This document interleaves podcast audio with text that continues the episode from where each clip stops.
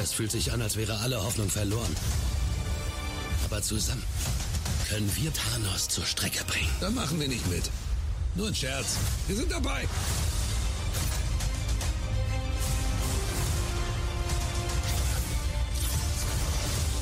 Bereit? Ich bin übrigens Peter. Dr. Strange. Oh, ihr benutzt eure Künstlernamen. Dann bin ich Spider-Man. Yes! Avengers Infinity War.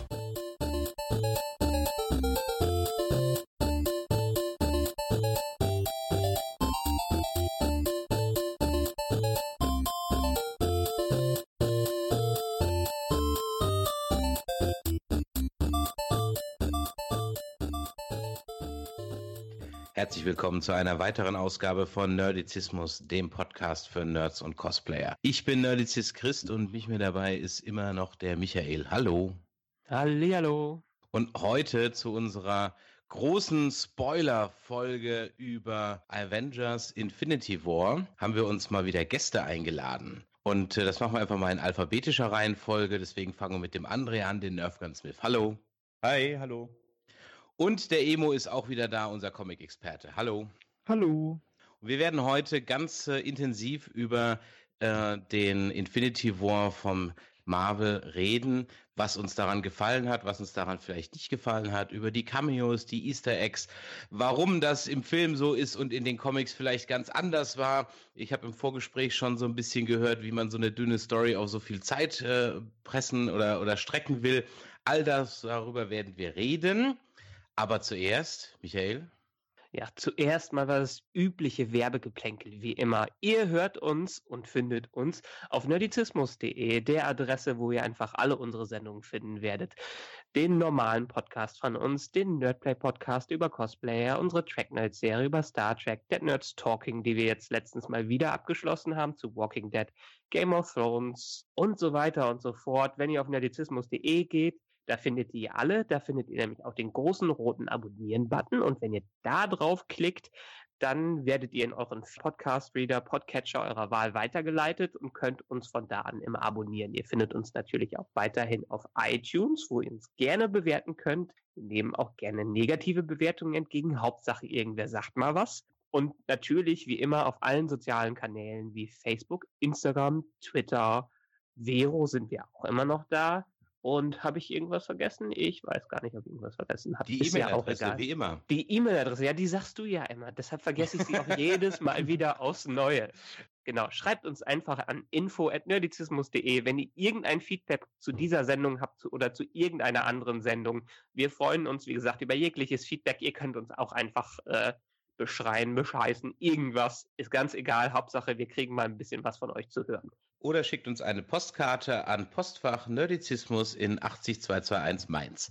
So, wir steigen mal ein. Da ist er also, der Thanos. Seit Jahren haben wir drauf gewartet. Ich als Nicht-Comic-Leser weiß eigentlich gar nicht so genau, warum ich da hätte warten, drauf warten müssen. Aber man hat mir gesagt, ich solle in diversen Post-Credit-Scenes warten. Also habe ich gewartet und habe lila Space Monster gesehen, was einfach im Stuhl saß oder in die Kamera gegrinst hat.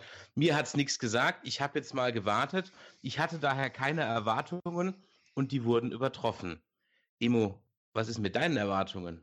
Ich hatte äh, ganz andere. Ich hatte eigentlich nicht wirklich Erwartungen gehabt, als ich ins Kino ging, äh, habe dann aber ähm, eine ziemliche Überraschung erlebt, weil äh, ich äh, den Film sehr ungewöhnlich fand, aber dennoch äh, mega begeistert, äh, begeisternd aufgenommen habe. Deswegen äh, verbleibe ich erstmal so mit diesem kurzen.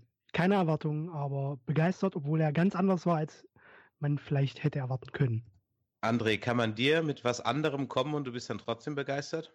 Äh, das ist tatsächlich genauso passiert. Also ich hatte schon gewisse Erwartungen, die sich überhaupt nicht erfüllt haben. Und ich muss sagen, zum Glück, ich bin sehr positiv überrascht gewesen ähm, und ähm, ja, äh, freue mich, dass sie sich getraut haben, den Film zu machen, der da am Ende bei rausgekommen ist.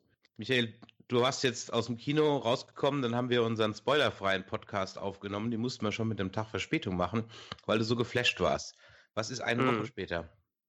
Ja, sag mal, Tag Verspätung, warst du nicht derjenige, der das auf den nächsten Tag verschoben hat, weil du es einfach nicht schneiden konntest? Ist ja auch egal.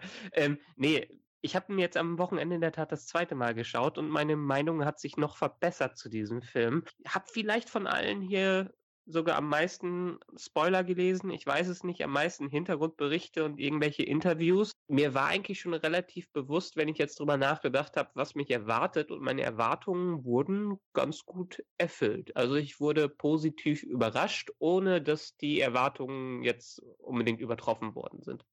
Also ich habe ihn jetzt auch am Wochenende zum zweiten Mal gesehen und muss auch sagen, das war wirklich ein Film, der mir jetzt, also er hat mir jetzt beim zweiten Mal gucken nicht besser gefallen aber auch wesentlich nicht schlechter. Also ich fand ihn beim ersten Mal schon ziemlich gut und fand ihn jetzt beim zweiten Mal gucken auf ähnlichem Niveau gut, was ich dann wieder dem Film positiv ankreiden oder, oder anmerken möchte, weil wir auch beim zweiten Mal gucken keine allzu großen Plotholes neben dem offensichtlichsten Plothole, aber da können wir vielleicht gleich noch drauf eingehen, äh, aufgefallen sind. Also von daher auch von mir wirklich äh, positiv überrascht.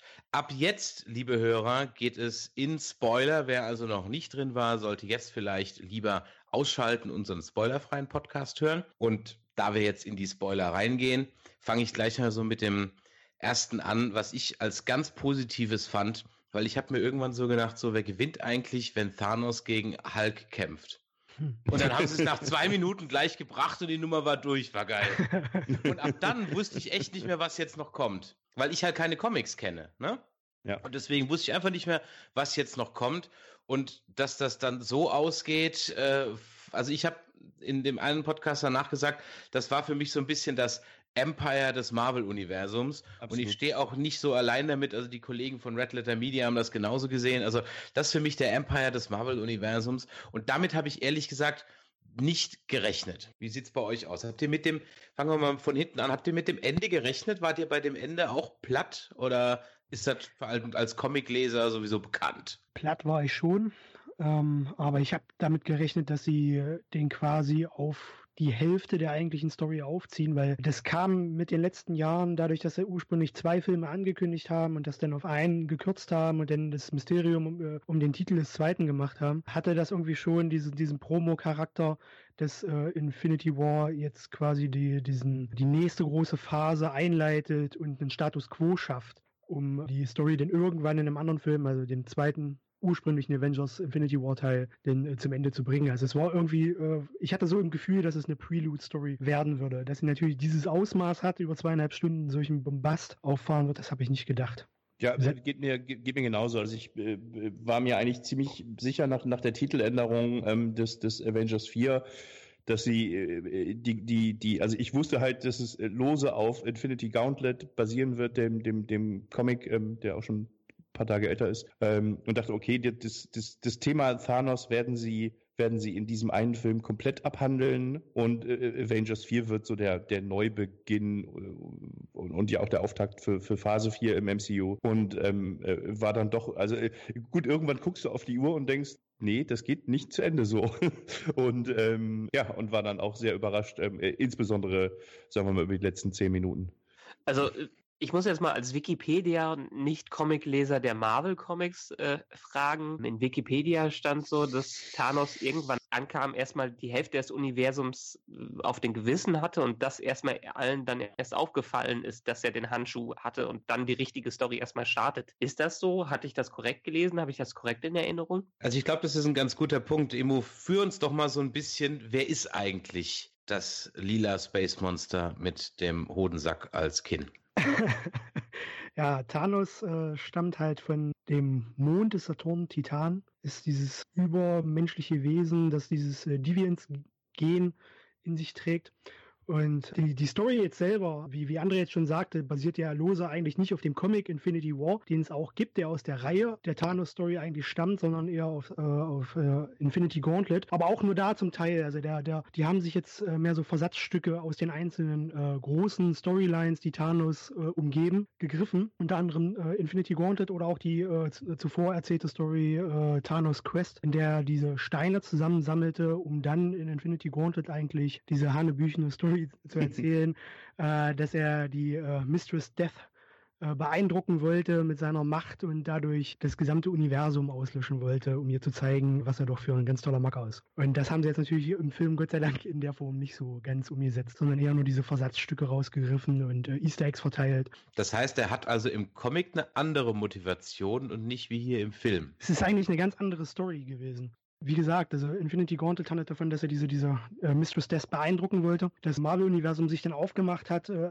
angeführt von Adam Warlock, den wir ja jetzt im MCU schon zumindest angeteased bekommen haben im letzten Guardians of the Galaxy Film, der eigentlich jetzt hier hätte großer Bestandteil dieser Geschichte sein müssen, äh, wo ich aber denke, dass sie sich das jetzt für den nächsten äh, Avengers-Film aufheben. Ja, ja. Ich glaube nicht übrigens. Ich, Glaubst du nicht? Ich glaube, das wird die Adam Warlock-Rolle im nächsten Avengers wird eher von ähm, Captain Marvel ausgefüllt, weil sie ja jetzt auch schon Sachen so ausgetauscht haben. Also statt Silver Surfer crasht halt Genau, der Hulk genau. in Sanctum Santorum. Ja. Ähm, natürlich ist es auch ein rechte Problem, aber, aber Adam Warlock jetzt nochmal komplett aus dem Hut zu zaubern und den äh, der ist ja, das ist ja, war ja nur Name-Dropping am Ende von Guardians 2. Und, meinst, und du, meinst du, die bauen das nicht aus?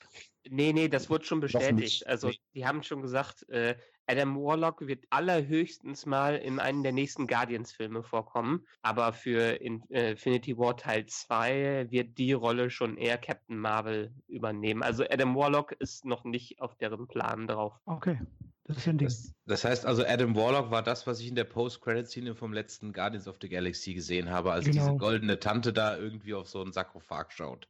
Genau. Also weil das, das Comic-Universum ist natürlich viel größer jetzt als das MCU. Ja. Und, und äh, wenn da halt ein Thanos loszieht und, und äh, Infinity-Steine, die aus gutem Grund alle getrennt irgendwo verwahrt sind, ähm, anfängt einzusammeln, dann bewegt sich halt äh, die ganzen äh, supermächtigen, übernatürlichen Wesen der ganzen Galaxie ähm, dagegen. Und, und, und, und dieses gesamte galaktische äh, Drumherum im MCU, das ist ja äh, in den Filmen jetzt nur durch Guardians so ein bisschen mal angeteased. Thor Ragnarok ging jetzt auch ein bisschen in die Richtung, ähm, aber ja, äh, bei weitem noch nicht das, was es in den, in den Comics ist. Und ich glaube, dadurch, dass ja auch äh, Captain Marvel, also jetzt äh, Ant-Man und Wasp natürlich kommt und dann ähm, Captain Marvel der der nächste große Film ist, der auch in den 90ern spielt, man also eine Backstory bekommt, ähm, quasi und Origin Story, denke ich mal, dass die halt ähm, natürlich mit den Original Avengers, die sind ja schließlich auch übergeblieben, da jetzt äh, sich was einfallen lassen müssen in Avengers 4, ne? Genau, der nächste Ant-Man and the Wasp wird zeitlich äh, genau vor Infinity War spielen. Das haben sie schon bestätigt.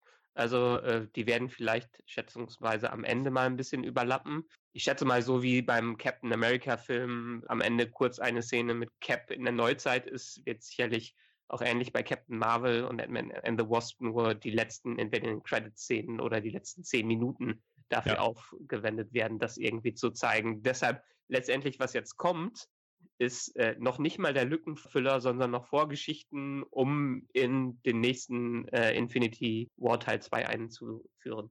Ja, denke ich auch. Jetzt ist es ja, ich bin ja hier der Nicht-Comic-Leser. Ich lese ja nicht mehr Wikipedia durch. ist denn dann Thanos der Darkseid des MCUs? Quasi. Quasi. Kann man Ja. so sagen. Aber, aber. Das heißt also, dann lass mich den Satz noch kurz zu Ende Ja. sagen. Das heißt also, dafür, wo sich das MCU jetzt zehn Jahre Zeit genommen hat, hat mir das DCU im dritten Film um die Ohren gehauen. Diese epische Schlacht. Und ich meine, wenn man es ganz ehrlich sieht, jetzt mal, es kann sogar Marvel düster besser als DCU. Gehen wir jetzt direkt ins Bashing rein?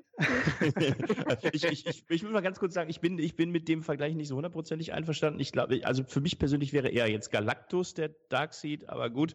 Und im Okay. Justice League war es auch Steppenwolf und noch eigentlich noch nicht so richtig Darkseid. Ja, aber äh, ja, also es ist schon äh, natürlich, aber das macht das MCU doch die ganze Zeit besser. Die haben sich auch wie viel vier Jahre Zeit gelassen, glaube ich, für den ersten Avengers und die Mhm. und die Sache langsam aufgebaut und und äh, ja DCEU äh, oder DC, keine Ahnung, Schrott. ich, will, ich bin ein großer Hater. Der, der Unterschied ist halt auch vor allem, dass äh, Thanos eine deutlich, wie soll man sagen, äh, komplexere Charakterbildung hat als beispielsweise Darkseid. Darkseid ist einfach nur der Oberbösewicht, der, äh, der ab und zu mal äh, mit einer Backstory ausgefüttert wird, äh, wohingegen äh, Thanos da schon eine gewisse Tragik in sich trägt. Gut, in der äh, Infinity-Saga von Jim Starlin, der die Figur und auch die gesamte Storyline um äh, die Infinity-Steine herum gebaut und geschrieben hat, so äh, Anfang, Ende, also Ende 80er, Anfang 90er. Da war Thanos nur nicht ganz so tiefgründig, wie er jetzt im Film dargestellt wurde. Das war einer der Aspekte, der mich zum Beispiel sehr, sehr überrascht hat, äh, was ich vorhin angesprochen habe, dass, äh, dass sie ihn gleich so zu einem so gebrochenen Charakter machen, weil, wie gesagt, äh, Infinity Gauntlet war er halt verhältnismäßig schon eher etwas tump ja. aufgrund der Motivation, die er da hatte. Auch, obwohl es trotzdem, diese Story ein fantastisches Comic ist, für mich immer noch eines der besten Crossover Marvel bei Marvel Comics überhaupt ist. Zumindest fand ich, empfand ich das damals so, als ich die, ich weiß nicht, vor 15 Jahren das erste Mal gelesen habe oder so. Aber äh, im Film ist er einfach ein bisschen mehr Tiefe äh, und Charakter ausgegeben, äh, ausgestattet worden, als jetzt im Comic das bisher war. In den späteren Comics schon, aber die sind dann halt auch nicht mehr ganz in der Summe so qualitativ gewesen wie damals die Infinity Saga in den 90ern. Ja, dazu muss man ja auch sagen, dass die vorher so ein bisschen damit Marketing gemacht haben, dass das ja wirklich im Prinzip nicht der Film der Marvel-Helden ist, sondern der ja. Film von Thanos. Und ja. letztendlich die Hauptstory und den Hauptteil einfach Thanos einnimmt und dementsprechend der Protagonist und eigentlich nicht der Antagonist. Der hatte ja auch die meiste Screentime, würde ich jetzt sagen. Ne? Also von, mhm. von, wenn du jeden einzeln anguckst von den anderen, ähm, hatte Thanos die meiste Screenzeit verdient. Äh, äh, ich, ich will mal ganz kurz sagen, großartiges äh, äh, Performance Capturing. Ich war mega überrascht, wie gut ich Thanos finde. Also äh, wie gut gemacht der war. Also es auch, war schon. Auch hier wieder kein Vergleich zu Steppenwolf. Nee. Nee. Also, also Welten. Nee. Also es gab so zwei, drei, jetzt beim zweiten Mal gucken, habe ich so ein bisschen drauf geachtet. Es gab so zwei, drei Szenen immer dann, wenn von einer realen Figur was in seine Hand gegeben wird. Das, da hat man es schon noch gesehen. Aber es gab gerade am Ende in Wakanda, da habe ich Michael noch gefragt, sag mal, ist das, das ist jetzt ein Schauspieler mit einer Maske, oder? Also es sah teilweise wirklich extremst gut aus, also was die Gesichtsanimation angeht. Beim Laufen ist es immer noch ein bisschen, hm, aber wenn ich mir dann den Steppenwolf im Vergleich dazu nochmal ins Gedächtnis rufe, der eigentlich aussieht wie ein Computerspiel von vor zehn Jahren. Ja, wollte ich gerade sagen, Cinematic Trailer von einem zehn Jahre alten Spiel ist Steppenwolf. Ja. ja, aber dazu muss man jetzt noch sagen, also ich will jetzt nicht unbedingt die DC-Filme verteidigen, aber Justice League hatte ja schon so einige Sachen, die im Hintergrund nicht so ideal gelaufen sind und da konnten die am Ende vielleicht nicht ganz so viel für, weil alles ziemlich gerusht worden ist und die einfach gar keine Zeit hatten, das gut aussehen zu lassen. Ja. Das, mhm. das ist halt die DC-Filme, da bestimmt das Studio. Bei den Marvel-Filmen habe ich immer noch das Gefühl, die Regisseure bestimmen, wann der Film fertig ist und wieder auszusehen hat. Und da haben sie jetzt auch mit den Russo Brothers äh, den, den besten Griff getan. Also ich fand es halt großartig, wie, wie authentisch die, die Figuren in, in, in diesem großen Crossover jetzt waren, die ja unter diversen anderen Regisseuren vorher man kennengelernt hat und man hat sie eigentlich fast alle sehr gut wiedererkannt, finde ich. Ähm, wurden nicht groß verändert. Ich habe irgendwie danach noch gelesen, James Gunn hat wohl alle Dialoge der Guardians of the Galaxy geschrieben für Infinity War, ähm, ja. damit da das halt auch nicht verloren geht. Und, und die durften halt auch sehr viel freestylen, sehr viel improvisieren, die Schauspieler, weil die die Figuren natürlich äh, am besten kennen. Also äh, da mal ganz großes Kudos an die, an die Russo Brothers, ähm, die da äh, wieder mal einen großartigen Marvel-Film hingelegt haben, ja. Allem Improvisieren her übrigens, darauf ist ja das ganze MCU äh, quasi aufgebaut. Der erste Iron Man war fast komplett nur improvisiert von Robert Downey Jr. Jedenfalls die Dialoge. Ja. Mhm. Vor allem schaffen haben sie es geschafft, sogar so eine relativ langweilige Geschichte wie die Beschaffung des neuen Hammers verhältnismäßig interessant zu erzählen. Also das war so eigentlich ein Teil, den hätte es von mir aus jetzt nicht gebraucht. Ich fand das Vor fantastisch. ich fand das also es sah, es sah toll aus, ja. Äh, das sah natürlich toll aus. Ich habe allerdings nicht ganz verstanden. Also ich, ich verstehe diese Tor-Superpower nicht. die, äh, die, Szene habe ich auch nicht verstanden. Ja, also ich saß da und, äh, äh, das kann er jetzt überleben und seine Klamotten, by the way, auch. Ja. Und dann habe ich nicht verstanden, ich denke, im letzten Tor hat er doch festgestellt, dass er keinen Hammer mehr braucht, um Blitze zu beschwören. Jetzt braucht er doch wieder einen. Das habe ich nicht verstanden. Ja, mit einer Waffe verteilt sich das besser als mit der Faust wahrscheinlich. Ja. Ja. Also, und ja. was ich auch nicht verstanden habe, und das muss irgendwie was Nachträgliches gewesen sein, ähm, in den Trailern ist der Hulk ja noch drin in Wakanda. Äh, Gibt ja, es irgendeinen Grund, der mir entgangen ist, warum der Hulk nicht mehr der Hulk sein kann oder will? Ich habe ja, beim also, zweiten Mal gucken nichts gesehen, was daran dafür spricht. Außer, dass er halt von Thanos verdroschen wird. Okay. Also von der Story her müssen die anderen beiden vielleicht noch mehr sagen, ob es irgendwie äh, eine Parallele zu einer Comic-Geschichte da gibt. Angeblich soll ja äh, Thor Ragnarok, Infinity War 1 und 2 so ein drei Story-Film von der Hulk-Story sein. Ja. Allerdings kann ich mir vorstellen, weil in den Trailern doch einige Sachen anders waren als im Film, dass sie das für die Trailer bewusst gemacht haben, um nichts zu spoilern, weil so krass wie die das da eingebaut haben, kann ich mir nicht vorstellen, dass die äh, am Ende noch so gesagt haben, okay, Hulk ist vielleicht zu viel, schreiben wir das Ganze mal schnell um. Also ich wüsste jetzt keine Comic-Storyline äh, in, in, Verbindung mit, schon gar nicht mit, äh, in Verbindung mit den Infinity-Geschichten. Ich weiß, dass in den Infinity-Comics auch äh, Thanos äh, Hulk mit Leichtigkeit besiegt einmal. Ähm, das habe ich irgendwie noch so im Hinterkopf. Also das, das ist ja drin ganz am Anfang. Und für mich war es gar nicht so, dass, dass, dass Hulk von Thanos verdroschen wird. Für mich war es eher so, dass der, dass der Hulk ja seit Ragnarok deutlich mehr Bewusstsein hat, sagen wir es mal so. Äh, und, und man viel mehr noch viel mehr merkt, dass es ja eine ganz eigenständige Persönlichkeit ist. Und mhm. ich glaube, der war nicht so happy, als Loki umgebracht wurde. Ich glaube, das hat ihn, also so habe ich das jetzt aus dem Film raus, war es für mich eher so, dass er so, nee, nee, nee, nee, nee, ich, ich, nee, danke.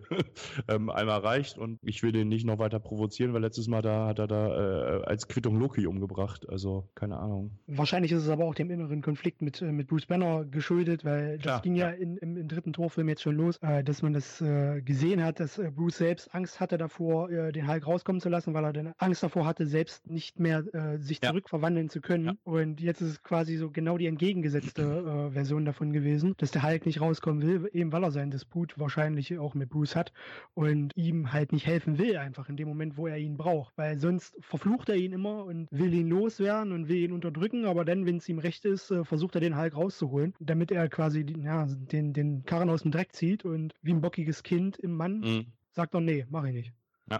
Vielleicht, um ihn halt auch zu schützen, weil er genau weiß, äh, ne, wenn er jetzt nochmal rauskommt, vielleicht äh, gibt es nie wieder Bruce Banner. Wo, wo sich der MCU halt ja ein bisschen auch vom Comic halt un unterscheidet, ist es ja, dass der, je länger der Hulk in den, in den Comics halt rumgesprungen ist, äh, immer klarer wurde, dass der ja einer von den Helden oder, oder Figuren ist, die halt kein, kein, kein oberes Level Stärke haben, sondern je wütender er wird, desto stärker wird er. Das ist jetzt eine, so, so eine Sache, die, die finde ich in den Filmen jetzt nicht so richtig transportiert wird bisher zumindest nicht. Vielleicht kommt das noch. Ähm, aber klar, dann, wenn er halt so dauernd wütend ist, weil, weil Thanos da anfängt, Leute umzubringen, hat er wahrscheinlich Angst, dass er halt nie wieder, nie wieder Bruce Banner wird. Keine Ahnung. Mhm. Aber, aber äh, wo wir, wo ich zumindest gerade hier Loki erwähnt, was meint ihr denn, was mit denen, also äh, am Ende äh, lösen sich ja einfach mal die Hälfte oder ein paar mehr von den, von den Helden in Staub auf. Das ist ja eine Sache, die durch den Infinity Gauntlet passiert. Aber Thanos äh, tötet Heimdall, tötet Loki, tötet Gamora und äh, noch irgendwen, oder? Äh, und Vision quasi. Kommen die wieder? Also Vision kommt wieder. Da hat ja, wie heißt sie, Shuri oder äh, ich vergesse immer ihren Namen. Ja. Sie hat ja schon ganz äh, schön viel wahrscheinlich von ihm extrahiert. Ja, kann ich mir vorstellen, dass sie in irgendeiner Form wiederkommt. Ja. Allerdings, ich könnte mir vorstellen, Heimdall, äh, Loki und vielleicht sogar Gomorra könnten tot bleiben. Gomorra vielleicht noch so ein, vielleicht doch wieder, weil sie auch durch den Infinity Stone gestorben ist, mehr oder weniger. Aber ich glaube, das war das Letzte, was wir von, äh, von Loki und Heimdall gesehen haben. André weiß es vielleicht noch. Äh, mir fällt es nämlich gerade nicht ein. In welcher Der weiße Story? Vision. äh, in, wel in, welcher Story war das, äh, als einer der Figuren in dem Seelenstein, also vermeintlich starb, aber in dem Seelenstein gefangen war? Weil das, denke ich, haben sie jetzt mit Gamora gemacht. Ja, ja, also nee, ich weiß es auch nicht. Ich weiß nur, dass es, es, es gibt ja diesen weißen Vision. Vision ja. war irgendwann mal weiß und der ist ja jetzt auch, wo er tot war, ist er so komplett farblos geworden. Ja. Ähm, und dieser weiße Vision, der war ja auch definitiv nicht so empathisch wie der andere Vision und so, weil ihm da irgendwas fehlte. Ähm, so könnte ich mir vorstellen, dass sie Vision wiederbringen, wenn sie wenn sie ihn wiederbringen, halt wirklich mehr so eine AI ohne diese Persönlichkeit, die der Soulstone ihm gegeben hat. Den, den, den, der hat ja auch in den Comics nie einen Soulstone im Kopf gehabt. Das war ja was ganz anderes. Äh, zumindest meine ich das. Das war ja auch hier nicht der Soulstone. Äh, der Mindstone. Entschuldigung, ja genau, der Mindstone. Aber ähm, als äh, der Stein als Gamora starb, war das nicht der Seelenstein? Das war der, das Seelenstein. Seelenstein. Das war, genau, das war der Seelenstein, ja, ja. Und es gab halt eine Story, mir fehlt es aber gerade. Ja, ja, wo Leute in dem, dem, in dem Seelenstein waren. Das, das, ist auch... Genau, die sind vermeintlich gestorben, im Seelenstein genau. gefangen gewesen und dann wiedergekommen. Ich weiß aber gerade nicht mehr, was es aber war. Aber war, war nicht, das, das, hatte ich, meine ich, auch bei Wiki, also Wikipedia mal wieder, haha.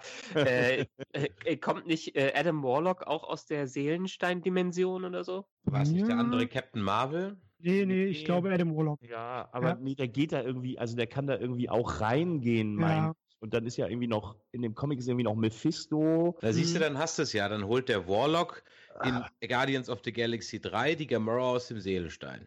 Das Ja, aber die ist ja nicht im Seelenstein. Der hat die den Abhang runtergeschmissen und die ist Ja, aber also, im Tausch gegen den Seelenstein, vielleicht ja, reicht schon. das ja schon. Ja, ja, weil er halt was opfern musste, ne? Aber sie ist im Seelenstein. Das hat man ja dadurch gesehen, dass die am Ende in dieser o äh, Thanos kurz in der orangen Welt war, die ja, Ja, ja, genau, wenn es Comic das war. Ja. dargestellt wurde. Ich kann mir auch vorstellen, dass ähm, ich, ich, ich weiß halt nicht genau, was das. Also diese Sequenz war eine der Sequenzen, die ich nicht so richtig verstanden habe.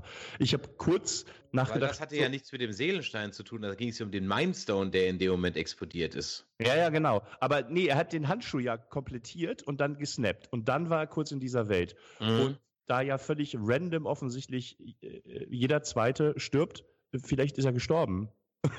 ähm, und Nee, also gestorben Meinst ist du? er definitiv nicht, weil er Mhm. kommt ja nochmal wieder und dann Ja, ja, er sitzt kommt er am wieder, Ende weil er ja. hat ja den Infinity Gauntlet. Also vielleicht hat er sich daraus wieder befreit und dann hier ähm, den Sonnenaufgang auf, anzugucken. Aber ich, also diese, diese, ob das die Soul World war, macht halt keinen Sinn, weil er jetzt den Mindstone eingesetzt hat. Ich weiß es nicht. Das ist ja das größte Plothole im ganzen Ding. Ich habe ist eigentlich so der, der Elefant im Raum. Jetzt hat er alle Steine. Er könnte ja auch einfach dafür sorgen, dass es jetzt genug Ressourcen gibt, anstatt alle umzubringen. Ich meine, dann hätten wir keinen Film. Okay, Haken dran, ja. Aber ich habe mir nur so gedacht, beim zweiten Mal gucken, so, hm, du musst doch jetzt einfach nicht alle umbringen. Du könntest ja auch einfach doppelt so viel Ressourcen bereitstellen. Dann geht's ja auch. Ja. Aber okay, gut. Ja, auch so ein Handschuh hat seine Grenzen, ja. Also, ähm, Das würde dann gegen die Theorie sprechen, dass er sich dann selber auch vom Tod befreit hat, weil Ja, die ja. Lady Death, die spielt ja hier Gar anscheinend überhaupt keine Rolle. Stattdessen Ja. Kam dann der rote Skeletor, Red Skull, wieder. Mhm. Da Ähm, musste ich auch erst nochmal überlegen, warum der jetzt, das wusste ich auch nicht mehr. Da kam aber letztens dann nochmal der erste äh, Captain America ja auf Pro 7 beim Durchzappen, habe ich dann am Ende nochmal gesehen, wie der dann da reingesaugt wurde. Mhm. Vom Tesseract, aber hätte ich das jetzt nicht zufällig vor einer Woche gesehen, hätte ich das gar nicht mehr gewusst. Ja, das war, ich hab's, ich hab lustigerweise mir heute nochmal das Ende von Captain America angesehen, um genau die Szene nochmal mir anzuschauen. Und ähm, es ist in der Tat so, als ob der in dieses Portal reingezogen wird. Warum er jetzt am Ende dann den Job hat, den er da bekommen hat, ist die nächste Sinn. Frage. Das macht gar keinen Sinn. Also zumal der Tesseract ist ja der Space Stone. Okay, dass der den wegtransportiert, macht noch Sinn. Aber warum er dann den Soul Stone bewacht? Bäh. Netter Cameo. Also ich, für mich war das ein. Cameo abgehakt, ja. Also ähm, Genau. Und es war ja nicht mehr Hugo Weaving, sondern es war dieser eine Walking Dead Darsteller, der Ja. wohl super in äh, Impressionen von Celebrities ist. ja, ja. Ähm, äh, wie, wie fandet ihr denn die Black Order? So, Fand ich ziemlich cool. Das ist ja was, was jetzt im Comic äh, quasi nicht so wirklich aus der äh, Jim Starlin-Ecke kam, der die Genau. Infinity-Reihe geschrieben hat, sondern spät, also deutlich später, ne? Ja, Ja, ja. Von Jonathan Hickman, einem meiner Lieblings-Marvel-Autoren, der einen fantastischen Run an Avengers schrieb und auch ein großes Crossover, das zufälligerweise Infinity hieß. Und Jetzt müsst ihr mir helfen. Was ist denn die Black Order? das sind die, die Kinder von Thanos, diese vier Heinzis da. diese Ah, die haben schwarzen Namen, Typen. okay. Ja, Ja. Diese hübschen. Da fand ich ja lustig, da, ich hätte gern mehr von dem Magier gesehen, weil den fand ich ziemlich cool. Die anderen waren so 0 auf 15, ich kenne die nicht aus den Comics, aber den Magier fand ich schon äh, recht nice. Moore. Ja. Ja. Mhm. Ja, der Ja, war der krass. Ebony Moore hieß der Magier. Okay. Dann, dann ist, äh, der eine heißt irgendwas mit Obsidian irgendwas. Ich müsste jetzt Ja. lügen. Äh, Die haben, ich, mir fällt es auch nicht ein, aber die haben alle ganz, äh, ganz kuriose Namen, ja. Okay, das wusste ich nicht, dass die ein extra. Ja, aber ich gebe dir recht, Michael. Ich hätte eigentlich von dem. Der Magier war der coolste von allen. Der hatte auch den lustigsten Abgang, den er nicht so ganz verdient hat. Mega gut. Habt ihr Aliens gesehen? Das, war- das war, Diesen mega alten Film Aliens. Ja. ja, ja. Das fand ich wieder sehr schön äh, passend zu dem, zu dem Spider-Man-Charakter, so wie sie den bisher auch gemacht haben. Was ich nicht so geil fand, war die Footloose-Geschichte, weil ich dachte, warum sollte der Footloose kennen? Also, so, dass er so Kultfilme wie Empire Strikes Back kennt und, und ähm, den großen Ant-Man so zu Fall bringt, dass er in, ins Weltraum reinschießt, wie, rausschießt wie in, in Aliens, okay, aber Footloose? so. Nee, das war ja, das war doch Chris Pratt. Das war äh, Ja, Star aber Lord, der Spider-Man sagt ja, das war nie der größte Film aller Zeiten. Ja, gut, damit hat er ja auch recht. Das weiß ja, Ja, das, das weiß ja du auch. Also, das Ja. weiß auch Spider-Man. Also, von daher. Und Kevin Bacon, es gibt ja ganz viele. das habe ich nicht Videos verstanden. Was, was war denn der Bacon. Kevin Bacon-Gag? Das der vom ersten Guardians. Das war doch, als Star-Lord gesagt hat, dass Kevin Bacon als Held in Footloose seine Sache da durchzieht. Ja. Und das war die Referenz zum ersten Guardians. Ah, okay, das, das hatte ich vergessen. Verstehe. Und irgendwer sagt doch, wer war denn das? Irgendwer sagt doch zu Star-Lord auch einmal, er, er wäre wie, wie, Flash Gordon in dem Film. Das fand ich auch ziemlich Das war äh, äh, Iron Man war das. Ja, genau, ne? War Tony Stark, oder? Ja. Mhm. ja. Was äh, hat mir auch gut gefallen. Also ich fand's eh toll, dass wirklich jeder in diesem Film seinen Moment hatte. Ich müsste Was jetzt aber noch auch mal erklären würde, beim der dritten, Film vierten- fast mal lang war. Ja, aber er hat sich, also sagen wir es mal so, es, ein Problem, was dieser Film so ein bisschen hat, ist, neben der Länge, aber die sind alle zu lang, aber dann hätten wir wahrscheinlich drei Teile, das wäre wahrscheinlich dann die Alternative gewesen, ist, dadurch, dass alle anderen, nehmen wir mal Age of Ultron zum Beispiel, auch wenn der wirklich abstinkt dagegen, ja, aber dass die ganzen MCU-Filme halt alle inzwischen so völliger Overkill und bombastisch sind, war der jetzt zwar noch mal einen Ticken drauf, aber er hätte deutlich mehr Wirkung haben können, wenn die anderen ein bisschen runtergedampft worden wären. Versteht ihr, was ich meine? Mhm. Ich Also glaube, das ging machen so- sie jetzt im vierten. Der stinkt so ein bisschen ab. Und ich muss auch ganz ehrlich sagen, das ist jetzt zwar irgendwie albern, einem Comicfilm vorzuwerfen, dass er zu comichaft wird, aber man hat ja angefangen, das MCU so aufzubauen, als wenn als realistisches Superheldenuniversum. Okay, mit den Guardians hat man sich davon schon verabschiedet, aber ich habe so ein echt so ein bisschen Problem mit den Jungs und Mädels aus Wakanda. So gern ich auch Black Panther geguckt habe, aber deren Technik nimmt zum Beispiel das Genie von Tony Stark komplett weg. Weil Ja. er jetzt mit seinem Iron Man-Anzug eigentlich gar nichts mehr Besonderes ist, in Anführungszeichen, weil die aus Wakanda können jederzeit so ein Ding bauen. Ähm, also, wenn mich was stört, dann gerade ist es mir wirklich da aufgefallen, als die dann mit diesen Hoverbarken, das war dann echt so wie Star Wars irgendwie. Das war mir dann ein Ticken, ah, ich weiß es nicht. Hab mir dann, also es war mir bisschen zu viel. Ich kann es nicht genau benennen, aber vielleicht wisst ihr ja, worauf ich hinaus will. Ja? Mhm. Aber das haben sie ja jetzt in den letzten Filmen bei Tony Stark auch vermehrt eingeführt, dass, dass diese Technik, die man jetzt so, äh, diese technische Entwicklung, die ja jetzt in den ersten äh, ein bis drei Iron Man-Filmen vorangeschritten hat, dass das jetzt äh, viel selbstverständlicher geworden ist. Also allein, äh, dass er mal aus, aus der Hüfte diesen Iron Spider-Anzug da geschüttelt hat, der ja eigentlich ursprünglich aus dem Civil War, äh, Civil War Comic Ja. kam, im Film dann aber nicht vorkam und jetzt äh, eingesetzt wurde.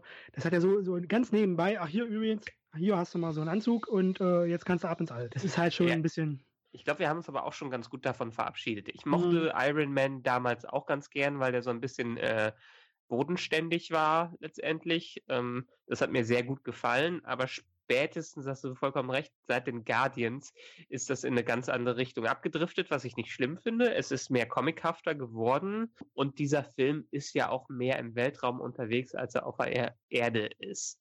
Es gibt noch andere, wahrscheinlich wird Ant-Man and the Wasp noch mehr wieder ein bisschen bodenständiger, was das, äh, die Erdgeschichten angeht. Aber dafür, das war einfach ein großes, ein großer Comicfilm, der größte Comicfilm, den man sich quasi vorstellen kann. Und es ist, ich meine, ich habe es schon im spoilerfreien Review gesagt, er ist quasi das Äquivalent zu diesen fetten Comicbook-Crossovern, die jedes Jahr mittlerweile passieren. Und deshalb hält er sich auch gar nicht mit irgendwie der Einführung von der Geschichte auf, was hier auch gar nicht sein muss, weil wir haben 18 Filme davor, die die Geschichte eingeführt haben. Jetzt gibt's einfach einen Hau drauf, wo alles zusammenkam. Das hat sich für mich wirklich wie der erste Teil von einem Finale angefühlt und das fand ich jetzt eigentlich schon ziemlich super. Ja. Der, der, der Vorteil ist, dass die äh, dieses, ich baue jetzt mal ein riesengroßes Crossover auf, äh, im Filmuniversum jetzt noch ganz anders anpacken können, als sie das im Comic machen. Weil im Comic hat es sich äh, vom Konzept her eigentlich fast schon abgenutzt. Und man, äh, weswegen halt die Verlage jetzt mittlerweile in diese Richtung gehen, immer weiter Extreme auszuloten und äh, Experimente auch zu wagen. Beispielsweise, dass man Captain America mal kurz an zu einem Nazi macht, wie es jetzt aktuell im Marvel-Universum der Fall ist, beziehungsweise im Deutschen, in den Ja. in deutschen Publikationen. Ja. Das ist, das ist gut, okay. Aber kann man sich jetzt beispielsweise in dem MCU noch nicht vorstellen, weil da funktioniert das noch. Das, da schlägt so ein Film noch genauso ein, wie beispielsweise ein äh, Crisis on Infinite Earth äh, in den 80ern bei DC Comics oder eben ein äh, Infinity Gauntlet bei Marvel. Da ist Ja. das halt noch was Besonderes. Wenn heute so ein Comic rauskommen würde, das äh, fällt hinten runter, das liest kein Mensch mehr. Ja, ich habe gerade gel- noch mal geguckt, Infinity Gauntlet ist von 91, ne? Genau. Ja. ja. wo man oft jetzt schon drüber äh, redet, über diese Superhelden-Filmmüdigkeit, ist halt diese äh, Event-Fatigue, die es im, im Comic-Bereich vor allem den gibt. Und Ja. ja, Ja. wenn es, also ich, ich tippe immer noch groß darauf, dass nach dem Avengers 4 wirklich so eine Art kleines Reboot da reinkommt. Sei es durch ein Universums-Reboot oder durch irgendwas anderes. Ähm, aber dass wir versuchen, noch einmal komplett zurückzusetzen und äh, mehr oder weniger von Anfang an anfangen. Also es halt auch die Frage, welche äh, Charaktere sie jetzt wirklich sterben lassen. Jetzt mal ehrlich, wer ging jetzt nicht zumindest mit der Ahnung rein, es könnte sein, dass Tony Stark stirbt. Es könnte sein, dass Captain Ja. America stirbt. Ja. Ja, das hat man, man wird es vielleicht nicht aussprechen, aber irgendwie hat man damit gerechnet, dass irgendwie sowas passieren kann. Wie machen sie das jetzt aber mit den Charakteren, die verschwunden sind? Ich, ich Die- glaube fast, dass, dass alle, die jetzt überlebt haben, am Ende von Avengers 4 tot sind und alle, die jetzt tot sind, zumindest durch den Infinity Snap, leben. Also das wäre so meine Theorie. Können nicht alle sein, weil letztendlich, es wird ja wahrscheinlich noch einen Black Widow-Film geben. Glaub aber ich kann es mir Meinst du?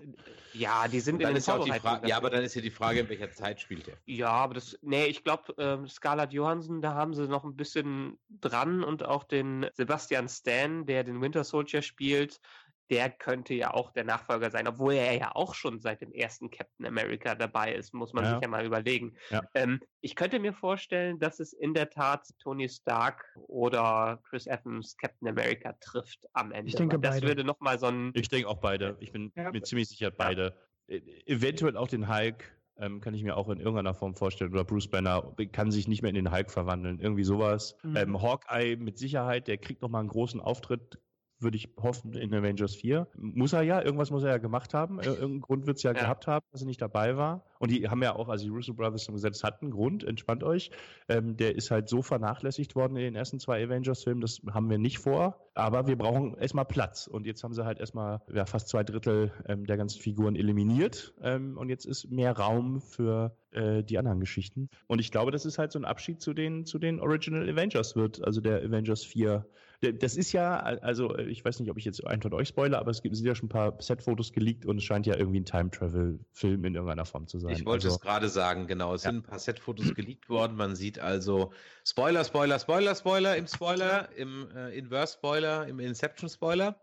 Man sieht also Tony Stark in einer Shield-Uniform. Und man sieht auf den geleakten Set-Fotos Thor, aber mit äh, langen Haaren und seiner alten Rüstung. Also und auch die- Captain die- America in dem, also äh, es scheint Und zum, auch Captain zum America, genau. genau, Avengers 1 Zeitpunkt. Ja. Ja, ich könnte mir vorstellen, dass es ein Rückblick ist, weil die Russos haben in irgendeinem Interview nämlich schon gesagt, es wird kein Zeitreisefilm. Ah, okay, ja. Aber am Ende ist doch, ist der Timestone doch der Schlüssel zu allem. Ja, aber der, der funktioniert ja auch sehr eigen, ne? Also, äh, so wie Thanos hat ja ganz gezielt nur die Zeit für Vision zurückgedreht, bevor Scarlet Witch den Stein zerstört. Aber Ja, nicht für mit alle. Dem, mit dem Gauntlet nur- kannst du ja alles machen. ja. ja. Naja, scheinbar nicht, weil man sieht ja, dass der Handschuh am Ende irgendeine Beschädigung schon hatte, jedenfalls aufgebraucht war. Der sah ziemlich äh, hinüber aus am Ende, genau, ja. Ähm, also nachdem er da snappt, ähm, sah der Handschuh ganz schön im Eimer aus. Hm, aber gut, aber die- Stones sahen nicht im Eimer aus. Also von daher, die waren ja alle noch. Aber hattet, äh, ihr, guck mal, ihr- habt ja, wir sind ja zwei dabei, die, die den schon zweimal gesehen haben. Habt ihr in der Szene, wo Thanos dann da am Ende sitzt und hier sich den Sonnenaufgang anguckt, hat er da den Handschuh an oder nicht? ich glaube Ja, nicht. Nein, hat er nicht. Doch, Hat er nicht an, oder? hat er den nicht? Nee, ich an? glaube, der hat den nicht an. Also er hat den definitiv nicht in der Szene in der Orangen Soul World Genau. oder was, was Ja. das ist. Da hat er nicht. Aber Ja. später, ich habe nämlich darauf geachtet, wo er durch, diesen, durch diese kleine Hütte da geht, um sich hinzusetzen, hat er, glaube ich, noch den kaputten Handschuh an. Ah, Ja, ich, ich- weiß es ehrlich gesagt nicht mehr. Also Also ich meine mich dran zu erinnern, es ist halt diese Szene am See oder was das ist, Ja, ja. wo er durch dieses den kleinen Aufbau da geht. Und da habe ich nochmal drauf geachtet. Und da sieht man nochmal, dass der, vielleicht wenn ihr zweite Mal schaut, dann werdet ihr Ja, mich ja. falsch strafen. Aber ich meine, ich habe den da gesehen und da war der auch kaputt. Deshalb habe ich noch ein zweites Mal drauf geachtet. Ja, das Verwerfliche ist ja allgemein schon, dass wir den jetzt nur einmal gesehen haben, weil selbst, selbst, dass ich den einen gewissen Teil der Vorlagen auch selbst gelesen habe, auch wenn vor einiger Zeit schon. Wie, wie ich vorhin schon äh, sagte, als wir noch offline waren, dieser Film rauscht vorbei. Du merkst das nicht, Ja. dass das zweieinhalb Stunden sind. Ja. Und letztendlich erzählt er keine wirkliche Story. Und das ist, das ist halt wirklich, äh, das ist ein kleines Gerüst, was aufgrund dieser vielen Charaktere so dermaßen ausgedehnt werden konnte, im positiven Sinne ausgedehnt werden konnte, dass der Film nicht eine Sekunde langweilig wird, sich komplett aufbläht und äh, einfach nur das reinste Feuerwerk an Eindrücken und Reizüberflutung ist, dass es äh, teilweise schwer gefallen ist, äh, da teilweise die, diese Easter Eggs und Referenzen und diese kleinen Details über wahrzunehmen. Also was André vorhin sagte, beispielsweise, dass äh, der Hulk durch äh, das Sanctum Santorum oben durch die Decke fliegt, das, das sind halt so diese offensichtlichen Momente. Aber mhm. wenn man mal im Netz nachliest, was es da noch so für Easter Egg gab, äh, das ist äh, unfassbar, was sich da drin verteilt hat, was man so beim ersten Mal gucken gar nicht wahrnehmen kann. Dann nenn doch mal ein paar. Weiß ich ja jetzt nicht. Ich habe jetzt nur überflogen gehabt. Ich will den Film ja noch mal sehen. also, also ein, ein, ein Easter Egg, ähm, ähm, was ich sehr schön fand, ist, es gibt eine Nahaufnahme äh, von, von Captain America mit, mit, mit seiner ziemlich beschädigten Rüstung, wo er ja Stern und die ganzen Insignien abgerissen hat. Ähm, und es gibt ja auch eine Storyline, wo er halt eine Zeit lang nicht Captain America ist, sich Nomad nennt und, und ähm, die haben gesagt, okay, ja, das ist, ist, ist, er ist jetzt nicht Nomad, diese Figur, mhm. aber er ist halt so Captain America ohne Flagge und er hat so lauter Risse in den Rüstungen und unter die, die, diesem Oberleder oder auch was auch immer das ist, ähm, konnte man so wie so Schuppen sehen. Das fand ich ein sehr schönes Easter Egg, ähm, weil er ja in den Original-Comics quasi so eine Schuppenrüstung anhat. Also ja. Also das fand ich zum Beispiel sehr nah Eis, dass das hab ein ich gesehen. Hab ich echt. Ich habe die Risse gesehen, aber ich habe nicht genau erkennen können, was da drunter ist. Aber ja, ja, ja. okay. Es gibt eine äh, ein Easter Egg, das äh, werden jetzt die Comic-Fans nicht so wissen, aber auf Nowhere, wenn die bei dem Planeten sind, bei dem Collector, äh, gibt es im Hin die Snatch, äh, der Snatch-Verweis? Nee, der das war später, was, ja. Arrested ja, ja. Development. Arrested Development, ah, okay. der eine, der sich genau. so grün anmalt oder so, ne? Ja. Genau, da haben die nämlich auf Tobias von Arrested Development, da ist irgendeiner grün angemalt oder blau angemalt und äh, weil die Russos haben auch an Arrested Development groß gearbeitet. Ich glaube, die haben sogar im Civil War, haben die einmal das, das Treppenauto da auf dem Flughafen gezeigt. Achso. Ja. Ich habe nur so ein, so ein Zitat äh, aus Snatch wahrgenommen von Benicio del Toro. Genau. Was ich aber auch erst später nachgelesen habe, dass es äh, äh, aus dem Film gewesen sein soll. Ja. Habe ich jetzt auch nicht so bewusst wahrgenommen. Also es, weil das war ja irgendwie nur Where's the Stone, glaube ich, soll er gesagt haben. Genau. Und ja, das kam natürlich noch in keinem Film vor, so ein Zitat. Also ich muss ja jetzt echt sagen, mal, mal so den Bogen zu spannen zu wahrer Nerdgröße jetzt. Ja, also ich muss ja sagen, ich muss, interessiert mich jetzt wirklich, wie es weitergeht. Und was ich mich halt so ein bisschen frage, warum funktioniert es hier und warum funktioniert es zum Beispiel, also bei mir jetzt nicht, vielleicht, weiß ja, euch ging es ja ähnlich. Warum funktioniert es eigentlich nicht bei The Last Jedi? Also es ist ja jetzt nicht unähnlich. Also sterben wichtige Charakter, es ist ein, ein, ein Breakpoint in der Heldenreise. Hier gewinnt das Böse jetzt offensichtlicher als äh, bei The Last Jedi, aber es ist eigentlich mehr oder weniger das Gleiche.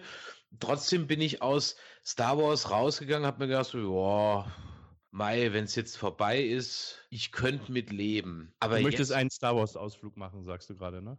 Ja, ich, nein, ich will, ich will wissen, was, was ist der, was, wo ist so ein bisschen der Unterschied? Warum, warum funktioniert es hier obwohl ich weiß Gott kein, meine Marvel Merchandise Sachen kannst an einer Hand abzählen. Wahrscheinlich komme ich nicht mal auf fünf Sachen. Ja, wohingegen Star Wars, ich wüsste gar nicht, wo ich hier in die Bude gucke, wo nicht irgendwas mit Star Wars rumsteht. Aber warum funktioniert es eurer Meinung nach hier, dass man wissen will, wie es weitergeht und warum hat es bei The Last Jedi, vielleicht hat es ja für euch bei The Last Jedi funktioniert, bei mir hat es nicht funktioniert. Aber ich meine, jetzt muss man sagen, die Cliffhanger sind ja schon deutlich unterschiedlich. Man, bei, bei Last Jedi ist es so, da okay, die Rebellen sind mehr oder weniger aufgebraucht und äh, sind nur noch ein paar Leute, die aber gut entkommen können.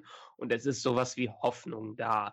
Und in diesem Film ist eigentlich gerade durch das Auflösen und dadurch, dass die Bösewichte komplett gewonnen haben, äh, also Thanos hat ja wirklich den Boden geputzt mit, äh, mit allem, hat alles bekommen, was er wollte, auch wenn natürlich so ein bisschen das, äh, das Kleine war, dass er Gamora dafür opfern musste. Aber hier ist der Verlust doch viel, viel größer und deshalb der Cliffhanger viel, viel äh, größer. Es ist halt hier ein komplett anderer Status quo geschaffen worden, den man so in den Filmen noch nicht gesehen hat.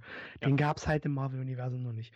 Ja. Während man jetzt bei Last Jedi einen Status quo hat, den man in der Form gewissermaßen in dem Universum schon mal kennengelernt hat. Womit ich jetzt nicht sagen will, dass der Film für mich nicht funktioniert hat, weil ich mochte den sehr. Aber das ist jetzt nicht so, das ist noch nie da gewesen, sondern okay, die Rebellen sind mal wieder platt und wir, die müssen sich jetzt wieder aufbauen.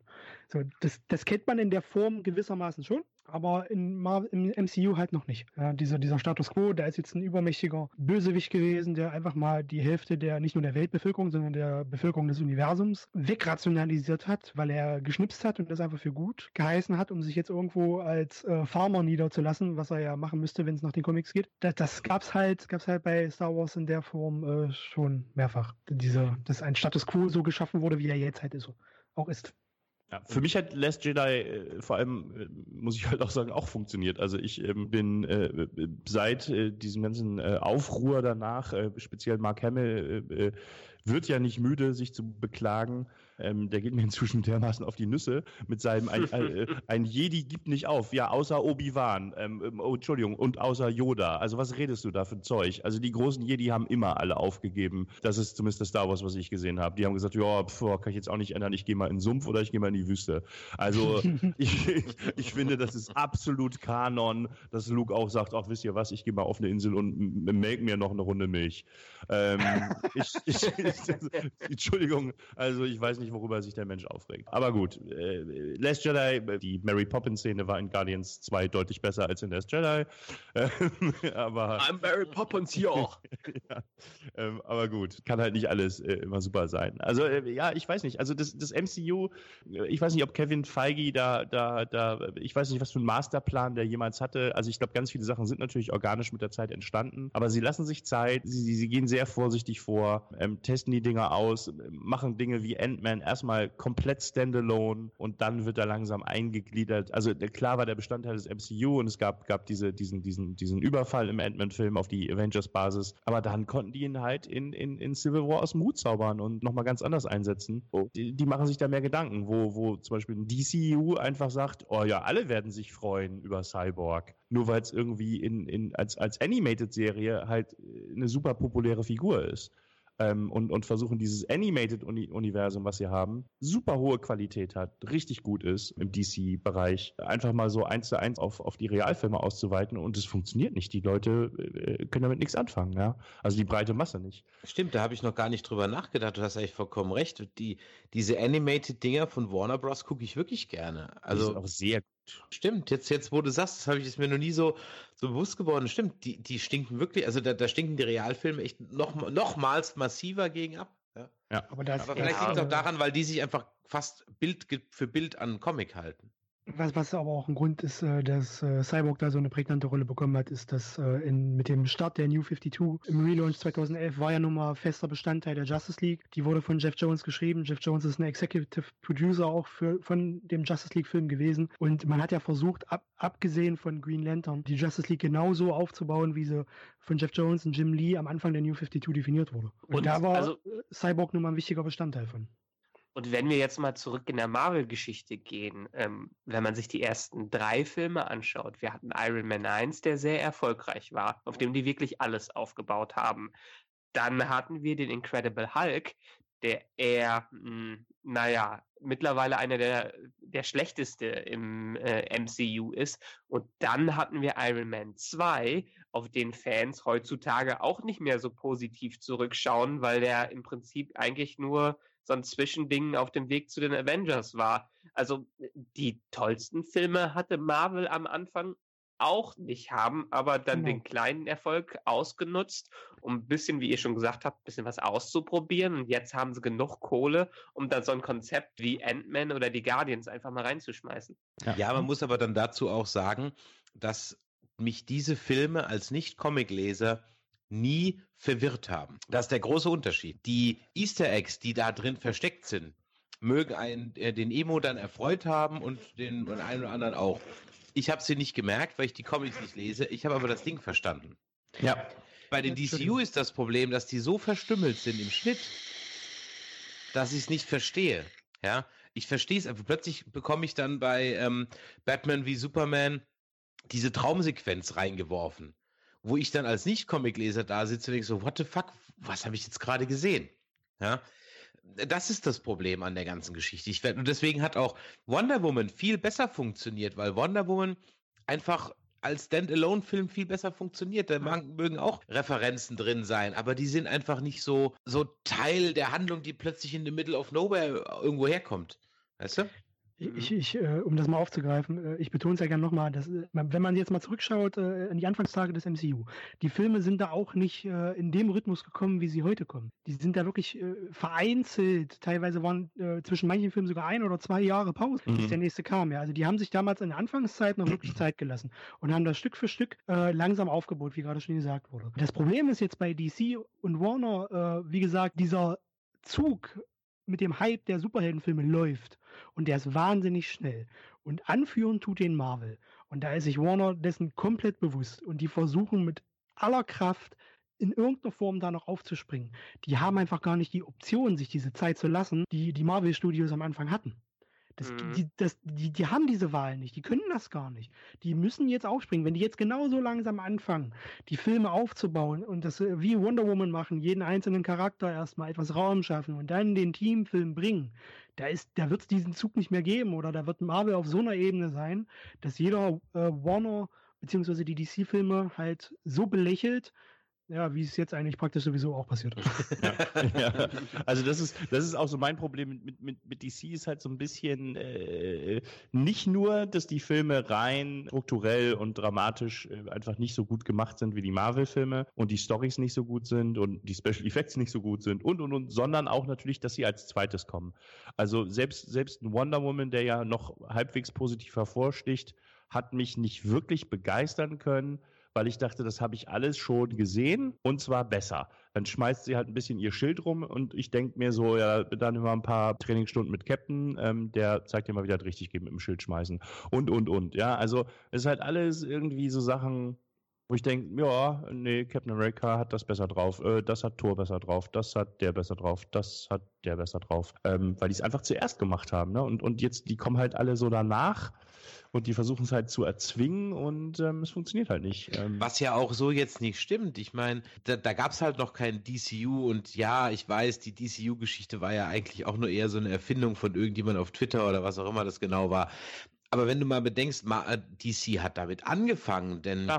der erste gute Comicfilm war neben Superman, der halt unter der Technik der 80er leidet, war es aber dann am Ende des Tages eigentlich der Batman von Tim Burton von 91. Das ist meiner Meinung nach der erste ernstzunehmende Superheldenfilm. Ja. Das heißt, ja. man hatte und, und, und dann hat man noch mit der Batman Returns äh, Trilogie, die auch vor und zeitgleich mit MCU stattgefunden ja. hat, hat man auch alle Chancen gehabt. Und dann hat man es versaut. Ja. Da hatte man aber halt einfach noch nicht den Plan, so ein großes Universum aufzubauen. So wie das mit Marvel jetzt. Also das hat ja keiner wirklich für Möglichkeiten. Jetzt mal wirklich, wir denken jetzt mal zehn oder zwölf Jahre zurück. Äh, als, äh, ich weiß nicht, äh, habt ihr Tropic Thunder auf Blu-ray gesehen? Also auf Blu-ray nicht, aber ich habe ihn gesehen, ja. Habt ja. ihr das Special gesehen dazu, als Robert Downey Jr. mit Ben Stiller zusammen diesen, diesen Promo-Gag für den Film gemacht haben und äh, Robert Downey Jr. wahnsinnig gehypt davon war, dass er selbst äh, die Möglichkeit hat, Iron Man zu spielen. Wenn wir jetzt in, das ist jetzt gut zwölf Jahre muss das her sein. Wenn wir jetzt an diese Zeit zurückdenken, und uns vorstellen, man würde sowas wie das MCU, wie es heute aussieht, irgendwann mal vorgesetzt bekommen, das hätte kein Mensch geglaubt, dass das möglich gewesen wäre. Ja, ja denke ja? ich auch. Deswegen hat Warner immer auf sichere Pferd gesetzt und hat halt nur drei Batman, also einen Vertrag für drei Batman-Filme mit Christopher Nolan beziehungsweise äh, mit seinem Bruder und dem äh, dementsprechenden Filmstudio abgeschlossen. Und das war's. Das ist eine sichere Bank gewesen, um Kinokassen zu sprengen und fertig. Die hatten äh, Warner Bros. ist nicht gerade bekannt dafür, irgendwelche Risiken einzugehen. Aber vielleicht hätte man mhm. dann einfach dabei bleiben sollen. Da machst du halt eine schöne Superman-Trilogie und, und, und ziehst den Stiefel halt durch. Ja, oder, du machst halt aus, Pech, oder du machst aus Batman ja. den nächsten James Bond und ziehst einfach gnadenlos Batman-Filme ja. durch. Gibt genug Bösewichte im Batman-Universum, ja. Absolut. Äh, die haben aber auch halt das Pech gehabt, dann haben sie halt so Sachen wie Green Lantern gemacht, der halt so brutal gefloppt ist, ja. Also, ähm, wo sie sich bestimmt auch was anderes drunter versprochen haben. Also, die haben es ja versucht mal mit so Einzelfilmen, um dann sich vielleicht die Option zu lassen, diese Leute jetzt alle zusammenzuführen. Aber, die, aber manche Sachen sind davon halt brutal in die Hose gegangen, ja. Und Marvel, klar, Incredible Hulk war so lala. Iron Man 2 und 3 finde ich persönlich beide nicht besonders gut. Der erste Captain America, jetzt so im Nachhinein, finde ich den deutlich besser, als als ich ihn damals zum ersten Mal geguckt habe, weil ich dachte, ja, toll, Origin Story in den 40er Jahren. Ich will jetzt aber, die haben mir Avengers angeteased. Gib mir, gib mir ein Crossover. Ich will ein Crossover. So, Thor, der erste, auch nicht so richtig der Hammer, ja. Also die Einzelfilme haben alle so ein bisschen geschwächelt und ich finde erst nach dem ersten Avengers haben die plötzlich stark angezogen in der Qualität. Also da kam, Ja. kam Guardians, dann kam, da kam Winter Soldier, äh, der für mich immer noch, immer noch, ähm, selbst nach Infinity War immer noch für mich persönlich der beste MCU-Film ist bisher. Ja. Äh, und kam, kam, kam eine ganz andere Qualität, weil sie plötzlich richtige Filme gemacht haben und zufällig waren die Hauptdarsteller Superhelden. Also mein Eindruck, was sie dann plötzlich gemacht haben. Und eine ganz andere Ant-Man, typischer Heist-Movie und, und, und, ne? Und haben sowas halt gemacht und, und das funktioniert dann plötzlich. Weil eben, wie Chris schon sagt, Leute, die keine Ahnung von den Comics haben, die Sachen gucken können und einfach sagen können, das ist ein guter Film. Ja. Und die wollen dann halt auch den nächsten gucken und den nächsten gucken und dann gucken die auch Avengers und die verstehen nicht mal die Hälfte. Können, können sich an die Hälfte der Charaktere nicht mehr erinnern, was, was, wieso der eigentlich da und gesehen haben sie die Filme alle. Also eine Kollegin von mir, bestes Beispiel, die geht halt auch zu jedem Marvel-Film ins Kino. Die äh, war mit mir zeitgleich, äh, zwar in einem anderen Kino, aber auch im, im Kino am, am Donnerstag zum Premierenabend. Fand Infinity War auch super und äh, hat mir hier vier Stunden äh, Löcher in den Bauch gefragt, weil sie, wer, wer war das nochmal, wer war das nochmal, wer war eigentlich das, wer war eigentlich das? Und die war einfach nur glücklich, dass Thor sein Auge wieder hat, weil ohne, ohne sein zweites Auge ist er halt nicht so hot. Also Ja, aber ich muss ja sagen, äh, wie, wie Chris eben schon gesagt hat, ich fand Thor, die Story, die er jetzt in Infinity War bekommen hat, hat so ein bisschen die Entwicklung wieder zurückgenommen, die er in Ragnarok durchlebt hat. Erstens in Ragnarok hat er sein Auge verloren, ist ein Verlust, hat seinen, äh, seinen Planeten verloren, das jetzt noch ein bisschen weitergegangen ist, aber er kriegt jetzt sein Auge wieder, er kriegt jetzt äh, eine Waffe wieder, die, die er auch vorher nicht gebraucht hatte und so ein bisschen von der persönlichen Entwicklung ist wieder weggenommen worden. Und das ist ja das, das ist ja das Comic-Konzept, ja, Ja. Dieser, dieser Rückschlag, den er, den er äh, hinnehmen musste. Er verliert sein Auge, er verliert seine Waffe. Er ist auf einmal ein ganz anderer Charakter und dann findet er wieder zur alter Stärke und sogar noch darüber hinaus. Weil letztendlich, jetzt hat er wirklich in einem wunderschönen Jack Kirby-Panel äh, die Strahlung Mhm. eines äh, äh, aufgehenden Sterns oder wiederbelebten Sterns überlebt, äh, ist mit massiven K Fähigkeiten und Kräften ausgestattet, die er vorher nicht hatte und hat jetzt auch noch eine neue Waffe. Ja? Also er ist, er ist quasi nicht derselbe Charakter, der vor Ragnarök war, aber auch nicht derselbe Charakter, der er, we- den er während äh, Ragnarök war. Daher ist auch schon wieder ein neuer Status quo für ihn. Okay, lasse ich gelten, vor allem nicht deshalb, weil die Szene das beste Cameo im ganzen Film hatte. Ich wollte es gerade sagen, ja. Wobei ich sagen muss, dass in der Presseverführung gab es dadurch wirklich ein Raunen. Jetzt Du, Und ich habe im ein- Vorgespräch was, was bei Peter genau Dinklage Applaus. oder bei dem, bei dem, bei dem Bei Peter- Tor überlebt stören? Nee, bei Peter Dinklage. Ja. du, Aber äh, jetzt am, am, am, am Dienstag in der normalen Vorführung wird das hingenommen. Also da gab es keinerlei Reaktion. Da, da wurde geklatscht und gejohlt und Tyrion Tyrion Rufe waren. Also das fand ich super. Ich, ich habe es eben schon im Vorgespräch gesagt, Chris, wo du nicht dabei warst. Ich habe genau das Gleiche in der Pressepreview. Da haben alle Journalisten haben es direkt kapiert und haben groß gelacht. Aber am Samstag in einem riesig vollen Kino, was vielleicht ein Viertel davon, die überhaupt da reagiert haben. Ich wollte eine Sache auch nochmal positiv herausstellen. Endlich mal wieder anständiger Score, weil sie endlich mal wieder einen, einen Komponisten engagiert haben, der auch mal von Rang und Namen ist. Mit Alan Silvestri endlich mal jemand, kennt man aus Zurück in die Zukunft, Predator, Abyss, Bodyguard und so weiter, Forrest Gump. Das ist wirklich, und ich habe mich oft über die Musik beschwert, das ist, das ist wirklich das einzige Avengers-Ding, MCU-Thema, was man jetzt auch endlich mal, ich meine, du kriegst es ja in dem Film wirklich eingehämmert, aber ist ja gut. Ich finde, das gehört zu einem Heldenfilm ja dazu. Aber das Thema haben wir hier genauso. Also, das ist meine Kritik. Einerseits fand ich den Score gut, weil ich auch den Original Avengers Score super fand und ihn sehr vermisst habe bei äh, Age of Ultron. Aber die haben hier wirklich eins zu eins fast den Score aus dem ersten Film genommen. Da hätte vielleicht noch ein bisschen mehr Entwicklung stattfinden können. Er hat super funktioniert, weil er auch das ein bisschen gehypt hat und weil er wirklich die Stimmung ange, angefacht hat. Aber für mich war überhaupt kein bisschen Veränderung zum äh, ersten Avengers-Film, den ich wirklich zwei Tage vorher nochmal gesehen habe. Gut, wenn es ja auch der gleiche Komponist ist und die gleichen Helden, dann hast du da auch nicht großartige Varianten drin. Was ich damit sagen will, es war endlich mal ein Score, den man wahrnimmt. Weil sonst plätschern ja 90 Prozent der Scores heutzutage einfach vor sich hin und haben keinerlei Erkennungswert mehr. Also ich fand den Score auch gut, aber ich habe den beispielsweise nicht so wahrgenommen, wie ich den von Thor Ragnarök wahrgenommen habe. Echt? Ja. Okay. Da fand ich die, Ja, die Musik noch ganz gut, viel eindringlicher. Für mich jetzt. Mhm, mhm. Ja. Also ja, gut, Thor Ragnarok war halt musikalisch äh, hat mich der mehr an Guardians erinnert, ähm, ja. warum auch immer. Und, Und hier Songs halt. Ich rede jetzt vom genau. Score, also wirklich ja, ja, genau, orchestralen genau. Untermalung. Ne? Ähm, genau, aber aber ich sag mal, also für mich ist ein guter Score dann, wenn ich ihn nicht merke oder und, und wenn er mich zu keinem Zeitpunkt stört. Ich nehme den auch nicht so bewusst wahr, aber aber äh, der war wahrscheinlich gut, weil ich äh, könnte mich einer, jetzt nicht über irgendwas beschweren. Wenn ich rauskomme und die Titelmelodie noch positiv im Ohr habe, was sehr selten der Fall ist heutzutage. Ja. Also das habe ich bei Filmen, äh, gerade bei solchen Blockbuster-Filmen, auch eher selten. Also, ja, es ist äh, auch heutzutage nicht mehr so. Ja. Also es ist teilweise eine bewusste Regieentscheidung ja. ähm, vom Regisseur, dem Komponisten zu sagen, und du, ne, halte ich mal ein bisschen zurück. Ich meine, was, was es da groß? Äh, also Hans Zimmer, zu dem hatte ich sowieso immer eine Hassliebe und den mag ich erst seitdem Christopher Nolan ihn unter den Fittiche hatte. Ich, äh, ich nehme Scores eher bei Videospielen wahr. Zum Beispiel habe ich jetzt den Infinity War Score nicht nicht mal ansatzweise so sehr im Ohr, wie ich den äh, Soundtrack vom neuesten God of War Spiel im Ohr habe. da geht es mir gerade umgekehrt. Also ich bin da doch ein bisschen, ich meine, zu Heldenfilmen, und davon rede ich, ja. Also ich rede jetzt mhm. nicht von einem Film, von einem irgendwie einem Beziehungsdrama, von so einem Score, der hat andere, andere Dinge muss der tun, ja.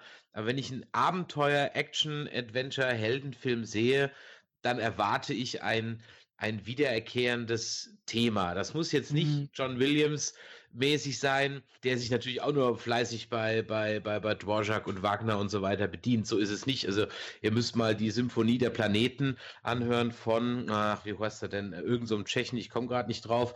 Ähm, und diese, die, die Symphonie der äh, Planeten, das könnte auch ein Star Wars Soundtrack sein. Also sowas von eindeutig, dass, dass er sich davon bedient hat, du denkst eigentlich irgendwie so, wow, ist das der, der, der neue Score zum neuen Star Wars-Film? Ja, also es ist unglaublich. Also auch von der Instrumentalisierung, von den Techniken, äh, die da eingesetzt werden und so weiter und so weiter.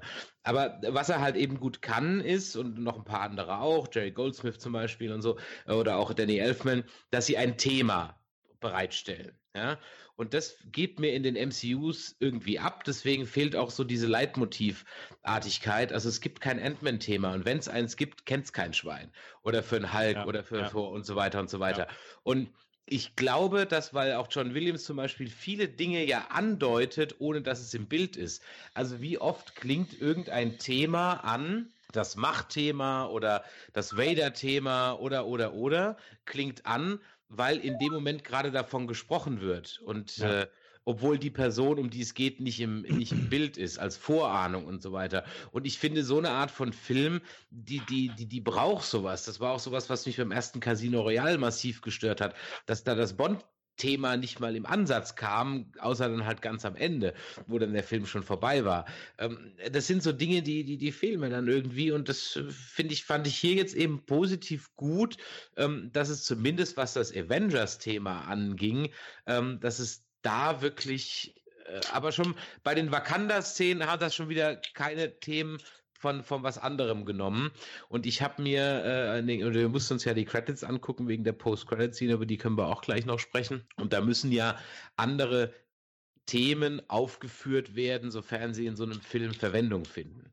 Und beim mhm. DCU war es zum Beispiel so, dass dort fast alle Batman und Superman-Themen aus den alten Filmen ihren Credit hatten. Also irgendwo im Score, bewusst oder unbewusst, kamen die mal vor. Sonst hätten die ja am Ende da nicht aufgeführt werden müssen. Und hier gab es nur zwei Songs. Das eine war irgendein Klassikstück und das andere war äh, die Nummer, die bei den Guardians läuft. Als, äh Man hat auch in der Tat, das ist mir mal wieder aufgefallen, obwohl das natürlich sehr ähnlich zum Avengers-Theme ist, äh, Captain America rausgehört. Also Captain America hat auch so ein bisschen was Prägnantes, obwohl es schon sehr ähnlich ist zum Avengers äh, äh Score. Ja, wie gesagt, ist, aber es, es, fehlt halt einfach so, so, ein, so ein, äh, ein Ticken. Trotzdem bleibt man relativ gerne sitzen, auch wenn natürlich so eine äh, Endcredit-Szene von den Avengers nochmal eine ganz andere Qualität hat. Aber äh, lass uns mal so ein bisschen jetzt auch auf die Zielgerade einbiegen und da ist ja natürlich das, dass man am meisten natürlich sprechen muss über die Post-Credit-Scene, die dann also die vorhin schon erwähnte Captain Marveline andeutet. Und die wird ihren eigenen Film im nächsten Jahr bekommen. Und da haben wir auch schon drüber gesprochen, der wird dann wahrscheinlich in den 90ern spielen. Deswegen fand ich das ganz witzig, dass er so einen ollen Pager in der Hand hatte. Aber der sah mhm. Schon irgendwie abgespaceder aus als irgendein so Ja, der hatte dann Pager. wahrscheinlich irgendwie noch so einen Steampunk-Aufsatz drauf oder so. Also es gibt ja, es gibt ja in den Comics auch 20.000 Paralleluniversen. Ähm, ich, ich hoffe nicht, dass sie diese Route gehen werden. Also das würde die meisten Casual-Kinobesucher, glaube ich, komplett überfordern. Warum das jetzt so ein komischer Pager ist, äh, ist halt die Frage. Ähm, die Leute, mit denen ich im Kino war am, an dem Donnerstag, äh, äh, kamen raus und meinten, hä? so, ähm, wie ja, wahrscheinlich auch viele Leute rauskamen nach Iron Man und sagten, okay, wer, wer, war der, wer war der Mann mit der Augenklappe und was ist die Avengers Initiative? Also wenn du keine Comics kennst, hat dir das gar nichts gesagt, glaube ich. Der Film selber, also der Captain Marvel-Film, soll doch in den 90ern handeln, ja? In den 90ern, ja, komplett. Ja.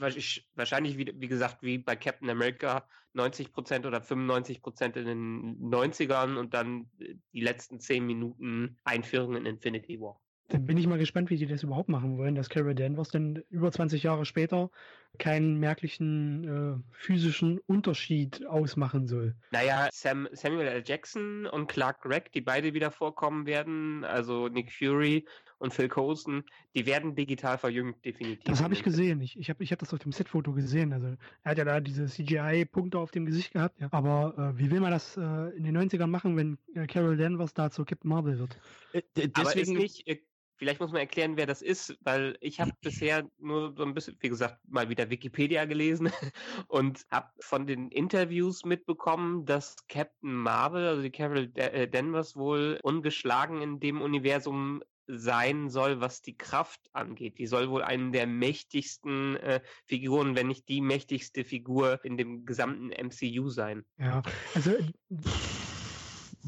die ist halt halb Cree, oder? Ja, also ja. Äh, ursprünglich ist Captain Marvel ja ein Mann gewesen. Also genau. Captain Mar Bindestrich Well geschrieben, ist äh, von der Kree-imperialen äh, Miliz ein äh, Krieger gewesen und äh, Carol Danvers selbst war eigentlich, hat irgendwie die Kräfte von ihm, ich weiß nicht, das muss in den 70ern gewesen sein, ich habe das Heft auch irgendwo hier rumliegen, die Kräfte von ihm übernommen und ist dann zu Miss Marvel geworden und dass sie selbst den Titel des Captain Marvel trägt, ist glaube ich erst seit ich glaube, sechs, sieben Jahren der Fall. Also es ist noch, eigentlich noch recht neu. Vorher ist Carol Danvers eigentlich immer als Miss Marvel unterwegs gewesen und ähm, ja, das ist halt eine außerirdische Macht, mit der sie da, sagen wir mal, infiziert wurde oder die sie verliehen bekommen hat und die sie äh, übermächtig gemacht hat. Absolut übermächtig. Also wie, wie, wie, welches Ausmaß das nachher haben soll. Ist das äh, so ein bisschen das Superman-Problem dann ja, mit, sobald genau. die eingeführt wird, ja. ist es eigentlich ja. langweilig? Könnte so werden, obwohl es in, in, den Comics äh, sich eigentlich immer die Waage hält. Also äh, jetzt im letzten äh, Civil War 2 Comic beispielsweise die Auseinandersetzung zwischen Iron Man und äh, Captain Marvel, das hielt sich weitestgehend eigentlich so die Waage. Ich bin halt gespannt, wie sie das jetzt wirklich im Film umsetzen, weil vom Konzept her ist es eigentlich, ist Captain Marvel eigentlich ein Superman-Typ Charakter. Genau. Ja. Also und der männliche Captain Marvel, ich meine, da gab es damals einen Rechtsstreit auch irgendwann wegen wegen wegen Shazam, weil die das, super ja. ähnlich waren. Nee, der Captain Marvel, das weiß jetzt ich zufällig, der Captain Marvel wurde ursprünglich bei DC veröffentlicht. Ja, da, so, da, genau, darum geht's ja. ja. Also der, also nicht jetzt dieser Marvel, sondern ein Captain der Marvel. Captain genau, der ursprüngliche Captain Marvel und daraus ist bei DC Shazam dann, glaube ich, geworden. Ja. ja und bei, bei Marvel dieser Marvel. Der hieß dann, glaube ich, auch gar nicht mehr Captain. Der hieß, glaube ich, nur, also der mit diesem Bindestrich, ich glaube, der hieß nur Marvel, ohne genau. Captain. Genau, ne? Ja. Nee, der Captain Marvel war sein Rang bei der äh, Queen. Genau, ja, ja, genau. Ja. Captain Marvel selber, also das Original Captain Marvel, nicht mit dem Bindestrich geschrieben, sondern jetzt die, jetzt muss man jetzt wirklich aufpassen, wie man das formuliert. genau. Nicht die Marvel-Version von Captain Marvel, sondern die originale Version äh, damals von Fawcett Comics. Fawcett wurde halt von DC Comics aufgekauft und sind, sind dann später diese Rechtsstreit gekommen, dass äh, das, was wir heute als Shazam kennen, ist halt der ursprüngliche Captain Marvel bei DC Comics gewesen. Der Name Shazam war eigentlich der Name des Zauberers, von dem Captain Marvel seine Fähigkeiten bekommen hat. Also Billy Batson, der eigentlich ein kleiner Junge ist und äh, das Wort Shazam ausspricht und dadurch zu Captain Marvel wurde und heute halt zu Shazam wurde oder wird. Weil Captain Marvel ist ja jetzt, wie gesagt, aufgrund der Rechtsstreitigkeit des Trademark des Namens bei Marvel Comics ist halt eine extrem lange Rechtsstreitigkeit, die äh, über viele, viele Jahrzehnte ging. Ja. ja. Und Shazam wird ja auch demnächst rauskommen mit äh, mhm. Zachary Levi in der oh Hauptrolle, den ich aus Chuck noch äh, liebe. Habt ihr diese tollen Set-Fotos gesehen? Oh ja. Das ist ein wunderbares Kostüm. Ich habe ich, ich, ich habe es gesehen und ich dachte, nein, Nein, nein, das ist nicht echt. Ich habe es wirklich äh, für, für einen Gag gehalten, bis ich dann äh, die weiteren äh, News dazu gelesen habe und ge gecheckt habe, dass die das ernst meinen. Die, die wollen das, glaube ich, vielleicht wollen sie mal wieder eine andere Route gehen. Also das ist ja das Problem bei, bei DC-Verfilmungen. Dann hauen sie halt irgendwie irgendwas raus, was wieder zu nichts dazu passt. Ähm, auch, ich weiß jetzt gar nicht, wie der Status mit hier, äh, mit, mit, den Gotham Sirens ist. Das würde ja auch wieder in nichts reinpassen, so wirklich. Mhm. Es ist halt so eine, so eine wahllose Ansammlung an Sachen, die dann aber auch für sich alleine gestellt einfach keinen guten Film abgeben. Ich, äh, ich verstehe das mhm. alles nicht. Es ist schon, schon das, sehr das merkwürdig. Das Konzept fehlt halt, ja. Ja. Wir, wir, gehen wieder auf DC-Bashing zurück.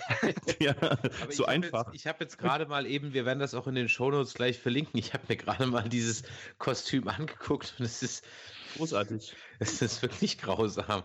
Also es sieht aus wie so ein, wie so Soltan, äh, der Mann aus der Kanonenkugel, jetzt im äh, Zirkus Palimpalim, ja. Das sieht aus wie ein richtig schlechtes ähm, Shazam-Cosplay. Ja. also, wo, wo sich einer einen billigen Muscle Suit auf Amazon bestellt hat. Ja. Ähm, so sieht das aus. Also, äh, ich, ja, also da fällt einem nichts mehr. Ich meine, da kommt bestimmt noch ein bisschen CGI dazu, aber naja. Letztendlich haben wir dann die Endcredit-Szene. Ich war ja ein bisschen enttäuscht, dass Nick Fury dabei draufgegangen ist in der Endcredit-Szene, weil ich hoffte ja, dass man ein bisschen mehr von ihm in Avengers 4 sehen wird. Ja, abwarten. Ja. Ähm, Nochmal zu diesem Pager zurückzukommen, ja. Es, wir haben uns ja jetzt gewundert, warum der genauso aussah. Der hat ja nun mal so dieses spacige Design, das wurde ja vorhin schon gesagt. Kann es nicht vielleicht damit zusammenhängen, dass Captain Marvel einfach nicht aktuell auf dem Planeten ist? Ich glaube auch.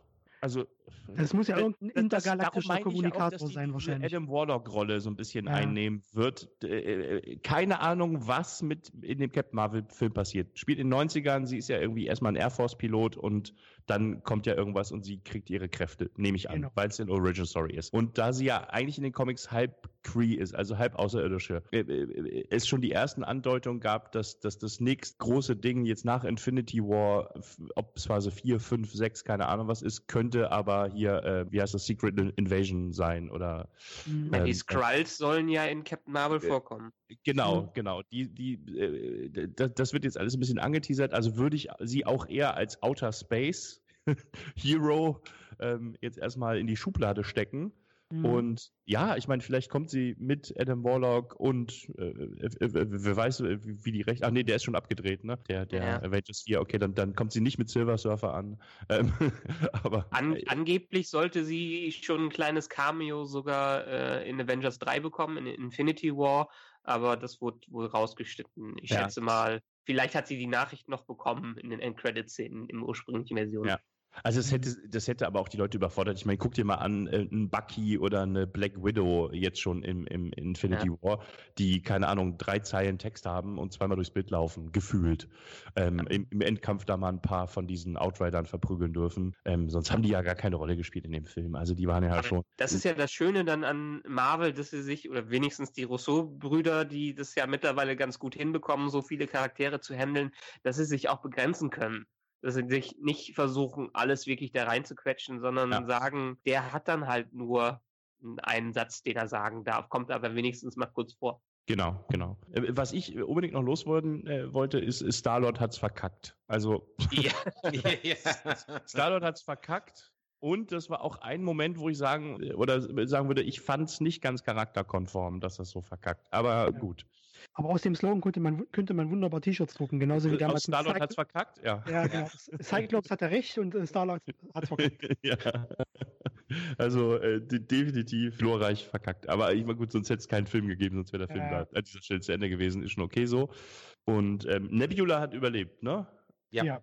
Nebula ja, okay. hat überlebt. Ich bin gespannt ähm, auf Avengers 4, mhm. weil äh, ich meine, in der Original-Storyline ist die diejenige, die äh, sich des Handschuhs bemächtigt und ihn sich selber ansieht. Also, Spoiler, Spoiler. Ich lesen, dass sie das dann Spoiler, übernimmt Spoiler, Spoiler. und den nicht mehr loswerden will und sie dann aufgehalten werden muss, irgendwie so, ja, ne? Ja. Aber das kann ich mir nicht, also es wäre zu viel. Ja. Und das wäre auch nicht fair, ähm, gegenüber ähm, den Original Avengers, die ja jetzt schließlich auch alle übrig geblieben sind. Mal schauen, was da noch so kommt.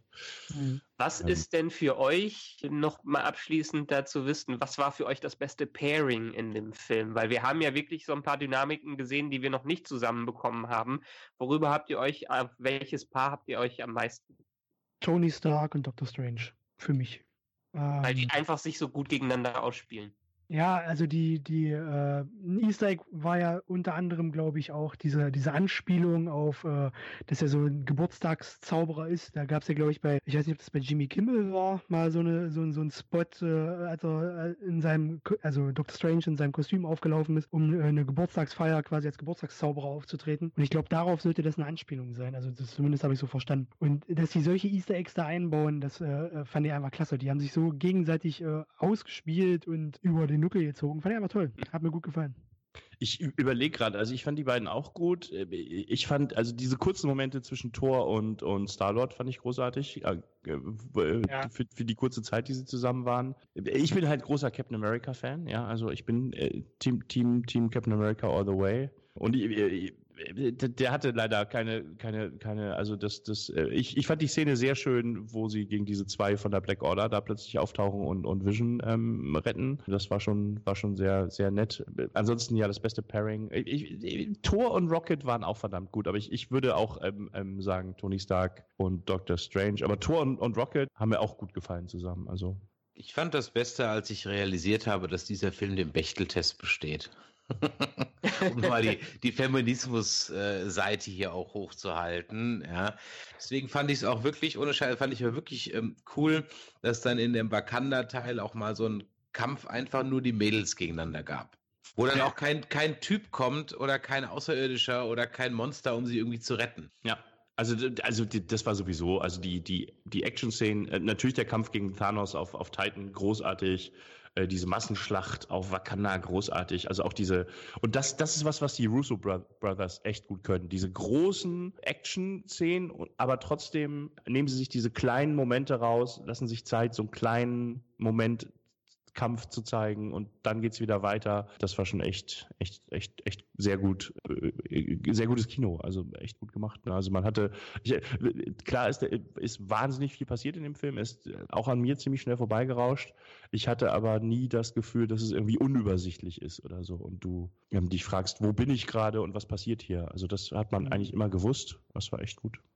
Deshalb war für mich so ein bisschen, äh, ich kon, kann auch jetzt kein Paar jetzt heraussuchen, was für mich am besten funktioniert hat. Ich fand nur alle Szenen mit Spider-Man großartig, weil Peter Parker einfach in diesem Film der Fanboy überhaupt ist und die Begeisterung mit sich trägt und äh, oh ja, wir nehmen unsere Superheldennamen, ja, dann bin ich Spider-Man.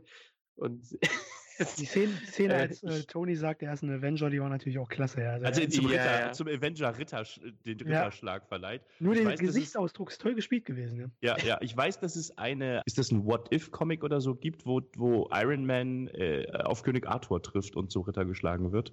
Äh, das finde ich ziemlich lustig, dass irgendwie ein Ritterschlag zum Event, du bist jetzt ein ein Avenger, das finde ich äh, sehr, sehr schön. Äh, ja, der ist auch sehr schön gestorben übrigens, ähm, Spider-Man, Ja. oder hat sich sehr schön aufgelöst, das war sehr dramatisch. Ein schöneres Kompliment kann man doch nicht bekommen, oder? Du bist sehr gut gestorben. Sehr schön. Ja, das war, das fand ich aber dann auf der anderen Seite auch wieder so ein bisschen, bisschen komisch so. Also alle äh, fallen einfach um und kriegen es nicht mit, aber er dann irgendwie schon. Er hat dann auch den, den längsten Tod von allen sozusagen gehabt. Das passt aber zu ihm in diesem Film, weil im Spider-Man Homecoming hat man nicht wirklich seinen Spider-Sense bisher gesehen. Der Ja. war in den anderen Filmen, in den Tobey Maguire-Filmen hat man ihn am meisten mitbekommen. Mhm. Aber hier sieht man ja einmal, wo die, wie die Haare im Bus äh, aufstehen und äh, er Gänsehaut bekommt. Das ist der Spider-Sense. Und hier soll er angeblich ja auch vorher merken, dass ein äh, Tod bevorsteht durch seinen Spider-Sense. Und deshalb äh, die Szene noch dramatischer ist. Ja, die, die ist wahrscheinlich auch so exemplarisch. Also irgend, ähm, also sie hätten ja nicht jede Todesszene, davon, davon waren es zu viel, ich glaube 14, ähm, so in die Länge ziehen können, dann wäre der Film noch mal eine Stunde länger gegangen. Und für mich war das auch so eine exemplarische äh, Ja. äh, Todesszene, ne? Also, Genauso wie dieses Oh Gott von Captain America. mh, Äh, das hat reingehauen. mh. Ja, ich glaube, wir hauen jetzt auch mal äh, in den Sack nach fast anderthalb Stunden. Möchtet ihr noch was Abschließendes sagen? Könnt ihr diesen Film eigentlich jemand empfehlen, der macht dieser Film einen Menschen zum jetzt zum Comicfilm-Fan? Ich glaube nicht. Nee. Meinung. Also äh, das ist das ist einer der wenigen Marvel-Filme, wo ich sagen würde, du musst, sagen wir mal, sechs bis sieben andere vorher gesehen haben. Sonst wirst du nicht viel damit anfangen können oder gar nichts damit anfangen können. Civil War war, war, war auch so einer, ähm, ähm, wo ich sagen muss, ähm, du musst schon was vorher gesehen haben. Ist natürlich auch eine Konsequenz zu sagen, okay, für Neueinsteiger ist das nix. Aber es ist halt mal wieder, also es ist für mich der beste Avengers-Film bisher. Ähm, ich, die mhm. ersten zwei fand ich gut und hat man so noch nie gesehen, aber äh, storymäßig gab es deutlich bessere Einzel-Marvel-Filme. Das war äh, der beste Avengers, ist, ist äh, auf jeden Fall in den Top 3 bis 4 bei mir jetzt von allen MCU-Filmen. Mutig, gerade unter, unter Disney-Flagge, den so enden zu lassen. Und ich bin äh, sehr gespannt auf Avengers 4, weil ich jetzt tatsächlich nicht weiß, was mich erwartet, weil sie werden viel ändern, wie es ausgeht. Und es, es bleibt sehr spannend, wer am Ende übrig bleibt nach Avengers 4. Ja. Ich weiß jetzt gar nicht, was ich sagen soll. Ich kann mich da nur anschließen. ja, also ich schließe mich André komplett an. Das ist äh, von der Summe her einfach äh, einer der für mich auch besten äh, Top 5 MCU-Filme bisher gewesen. Die letzten beiden Captain America-Filme und ich mag Civil War sehr. Weiß ich nicht, ob er das top, aber ich muss sagen, dass ich glaube ich äh, bei keinem Marvel-Film bisher so äh, mega geflasht aus dem Kino kam, weil ich so überrumpelt wurde von allem, was da so kam. Die anderen Filme, beispielsweise ähm, Winter Soldier konnte man greifen. Da konnte man während des Films das eigentlich äh, schon so ein bisschen verarbeiten, was eigentlich passierte, weil äh, genügend äh, ruhige Momente dabei waren. Das äh, fehlt hier teilweise komplett, weil der Film einen wie ein 200, äh, zweieinhalbstündiger äh, Zug komplett überrollte. Und das hatte ich bisher noch nicht, äh, weswegen der schon so eine gewisse Sonderstellung hat. Zumal es äh, spürbar war, dass beim Schauen, gerade wenn man alle Filme vorher gesehen hat, man gemerkt hat, dass alles genau auf diesen Moment zugearbeitet wurde in den letzten zehn Jahren. Mit jedem einzelnen Film wurde genau in diese Richtung in irgendeiner Weise gearbeitet, dass es jetzt zu dieser Situation kam. Und das haben die wirklich wahnsinnig gut rübergebracht. Und äh, deswegen hat er schon eine gewisse Sonderstellung im MCU, würde ich sagen. Für mich ist es weiterhin ein Finalfilm, erster Teil von zwei Finalen. Ich finde ihn nicht den besten MCU-Film. Ich finde ihn auch nicht den besten Avengers-Film. Mein Lieblings-Avengers-Film ist weiterhin der erste, den ich, wie gesagt, vor ein paar Tagen nochmal gesehen habe. Und dafür passt bei dem Film für mich alles. Das Pacing, der Storyaufbau, die Anzahl an Charakteren, die Action, die da drin war, fand ich beim ersten grandios der ist ein, ein sehr anderer, er kann nicht alleine stehen. Er muss durch das leben, was vorher gekommen ist. Der erste Avengers kann so ein bisschen noch alleine stehen, aber der hier ist wirklich, man betrachtet ihn als Finale. Ich finde ihn super und ich bin auch beim zweiten Mal richtig begeistert rausgekommen, wie ich eben schon gesagt habe. Ich würde ihn vielleicht auf, na, also für mich ersten Avengers, Guardians of the Galaxy, vielleicht Civil War, äh, Winter Soldier, Thor Ragnarok und vielleicht kommt er, er dann, würde ich äh, sagen. Kann sich noch ändern, wenn ich ihn noch öfters gucke, aber ich finde ihn richtig gut, ich finde ihn richtig super, aber das ist so dann mein Eindruck davon. Prima. Meine Meinung habe ich, glaube ich, schon mehr oder weniger gesagt. Und deswegen entlassen wir euch heute jetzt in die Nacht. Bedanken uns bei allen, die zugehört haben, für eure Zeit. Ich bedanke mich bei André und Emo, dass ihr endlich mal wieder zu Gast wart. Ja, it's been a long time. Ja, muss man wieder ein bisschen schneller gehen. Michael, auch dir vielen Dank. Wir hören uns wieder schon demnächst, denn wir werden eine neue Serienreihe an den Start bringen, die erstmal den Arbeitstitel West Nerd hat. Mal gucken, ob uns noch irgendwas Besseres einfällt. Da geht's dann um äh, die zweite Staffel von Westworld. Die werden wir, wie immer bei unseren Serien, alle 14 Tage immer zwei Folgen besprechen und die Auftaktfolge kommt dann jetzt auch die nächsten Tage. Ansonsten könnt ihr die Nerdizisten auch live erleben, denn wir sind auf der FedCon in Bonn. Die ist am 12. Juni, glaube ich. Und 12. 13. 12. 13. Juni, genau, da sind wir am 12. in der FedCon in Bonn spielen da unser Nerdquiz und am 13. haben wir einen Cast Blast. Die Links dazu findet ihr dann wieder in unseren Social Media Kanälen. Also Korrektur, FedCon 18. bis 21. Mai. Alles klar, 18. bis 21. Strammes, strammes Programm hier, ja. Aha. Strammes Programm. Also, und dann haben wir erstmal, glaube ich, wieder ein bisschen Ruhe und sind dann wahrscheinlich wieder auf der Comic-Con in Stuttgart. So, genug von den Cons. Vielen Dank für eure Zeit, wie gesagt, und in dem Fall macht Jod, wenn es euch gefallen hat, Däumelein nach oben oder einen Kommentar auf iTunes oder natürlich auch auf unseren Social Media Kanälen oder eine E-Mail an info@nerdizismus.de. In diesem Sinne zum dritten Mal jetzt machtet Jod. Tschüss, ciao, tschö. Tschö. Ciao. Ciao.